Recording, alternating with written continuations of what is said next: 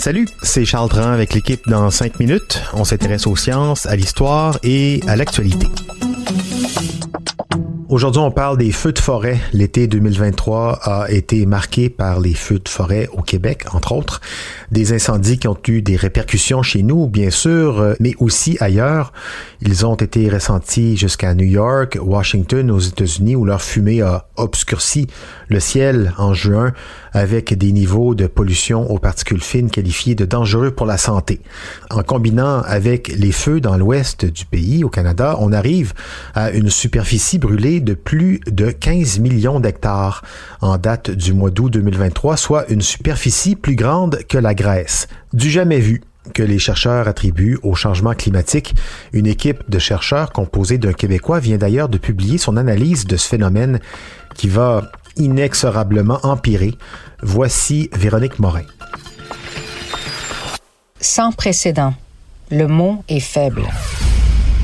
La saison des feux de l'été 2023 a été particulièrement dévastatrice à la fois au Québec, mais aussi au Canada. La pire de toute l'histoire du pays.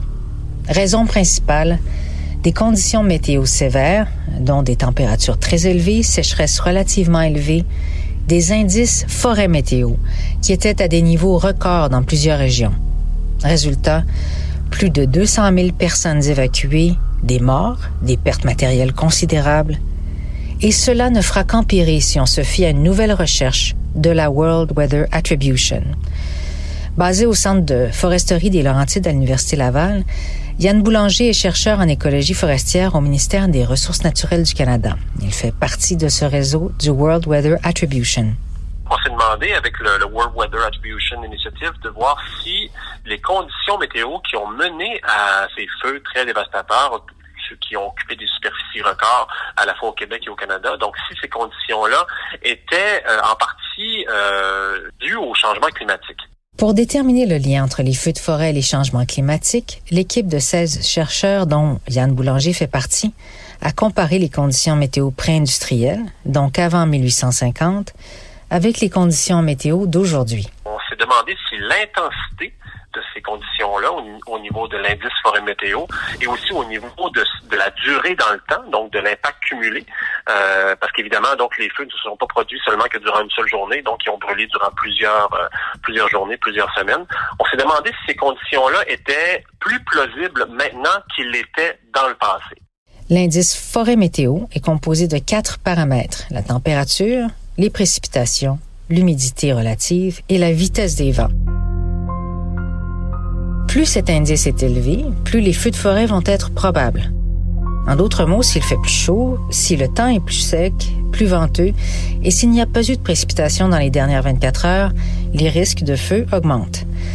C'est cet indice qui a été utilisé pour déterminer à quel point les conditions météo avaient changé après la période pré-industrielle et à quel point les changements climatiques étaient impliqués dans les feux de l'été 2023. En regardant les conditions pré-industrielles, Yann Boulanger et l'équipe internationale ont pu déterminer que l'intensité des conditions météo d'aujourd'hui doublait les probabilités d'incendie de forêt. Mais aussi en tenant compte du cumul des quatre conditions, ils ont également déterminé que la sévérité des événements était sept fois plus plausible dans notre climat de 2023. Bref, le réchauffement climatique a rendu au moins sept fois plus probable les conditions météo extrêmes derrière la saison des feux. Pour Yann Bergeron et l'équipe de la World Weather Attribution, il s'agit là d'une démonstration concrète de la contribution de l'humain à faire augmenter de façon considérable les probabilités des incendies de forêt. Et puisque les prédictions du groupe d'experts intergouvernemental sur l'évolution du climat, le GIEC, pointent vers une hausse des températures de 2 degrés Celsius, l'inexorable est devant nous. Maintenant, on sait que ces probabilités-là sont plus importantes. Elles vont le devenir encore plus dans le futur. Donc, si la Terre se réchauffe, par exemple, jusqu'à plus 2 degrés Celsius par rapport à la période pré-industrielle, ben, on devrait redoubler encore les probabilités euh, d'observer ce qu'on a, eu cet été. Ouais, et combiné au feu dans l'ouest du pays, donc ce sont un milliard de tonnes de CO2 qui ont été générées par les feux de forêt l'été dernier seulement. Ce même CO2 qui, oui, contribue au changement climatique. Merci, Véronique Morin. C'était en cinq minutes.